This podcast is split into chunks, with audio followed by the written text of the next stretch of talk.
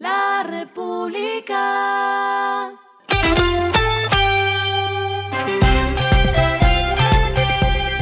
Al final de la jornada, esto es lo que debes saber sobre el comportamiento de los negocios, las finanzas y la economía. Las movidas de hoy fueron.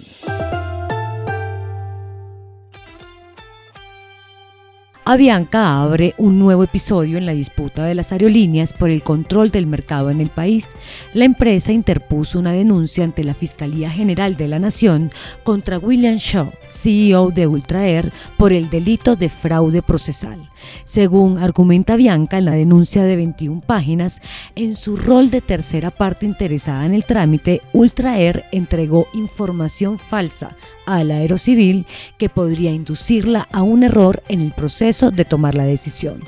Ultraer se opuso al proceso de integración empresarial que solicitaron a Bianca y Viva Air.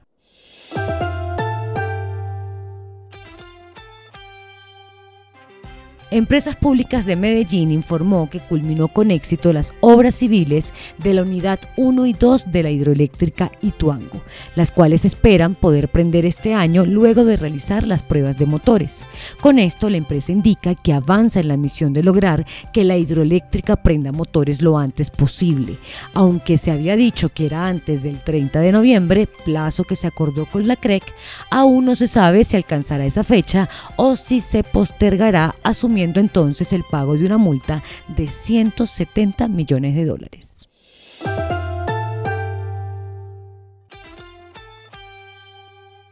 La producción de carbón en la mina colombiana Cerrejón se paralizó como consecuencia de una serie de bloqueos de carreteras de los habitantes en la región, que eso impide el acceso a los empleados, según informó la compañía este martes.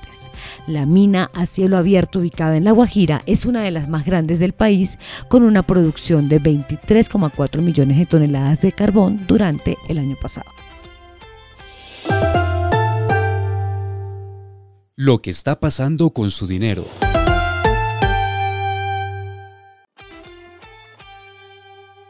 Bancolombia se convierte en el primer banco de América Latina en emitir un bono vinculado a la sostenibilidad. Esta acción la hace en compromiso con los criterios ASG, ambientales, sociales y de gobierno corporativo. El bono fue emitido por un valor de 640 mil millones de pesos, con el cual se compromete a impulsar la inclusión financiera y a descarbonizar la cartera. A esto se suman inversiones anclas de BitInvest con un aporte de 344 mil millones de pesos y del Banco Interamericano de Desarrollo con una suscripción de 206 mil millones de pesos. Dentro de las metas anunciadas, destacaron que otorgarán financiamiento a más de 1,5 millones de personas bancarizadas o de bajos ingresos.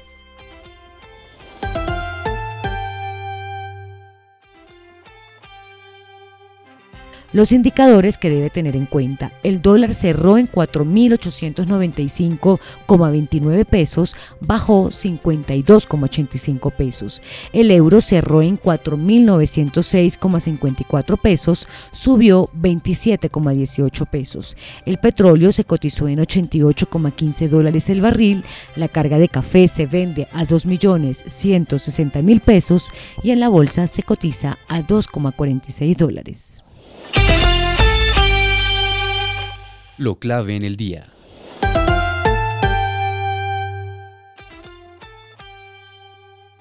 Según el más reciente dato del Banco de la República, la deuda externa representó en julio 50,7% del Producto Interno Bruto y alcanzó 176.098 millones de dólares.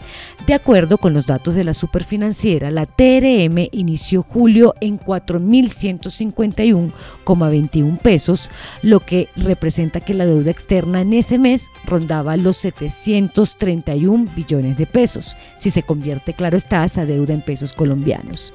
Sin embargo, el dólar ha seguido repuntando en los meses siguientes y ahora está en alrededor de 5 mil pesos, con lo que la deuda externa en julio estaría en 880 billones de pesos si se convierte con el dólar actual. Es decir, que en tres meses el mismo valor de la deuda externa ha subido 149 billones de pesos. Esto es casi 30% con un dólar a 5 mil pesos. A esta hora en el mundo. Ford Motor vendió su participación de 49% en la empresa conjunta Solers Ford, con lo que completó su salida de Rusia después de suspender sus operaciones en el país este año tras la invasión de Ucrania por parte de Moscú. Las acciones del fabricante de automóviles se transferirán a la empresa por un valor nominal de un euro.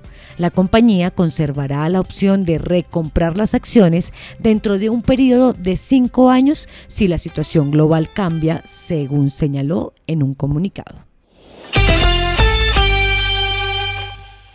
Y el respiro económico tiene que ver con este dato. La República. Barranquilla fue incluida como una nueva parada en la nueva edición de Monopoly llamada Vuelta al Mundo. La sección será ambientada con personajes icónicos del Carnaval de Barranquilla, disfraces, comparsas y demás puntos representativos de la ciudad. Esta es la segunda vez que Hasbro realiza una colaboración en alusión al país, pues en 2010 lanzaron un tablero representativo de Colombia. La República.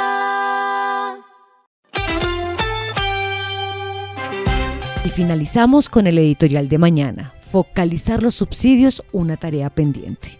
El año pasado, alrededor de 971 mil personas salieron de la pobreza multidimensional. A la luz de las últimas cifras del DANE, ahora el gobierno debe focalizar mejor los subsidios. Esto fue Regresando a casa con Vanessa Pérez.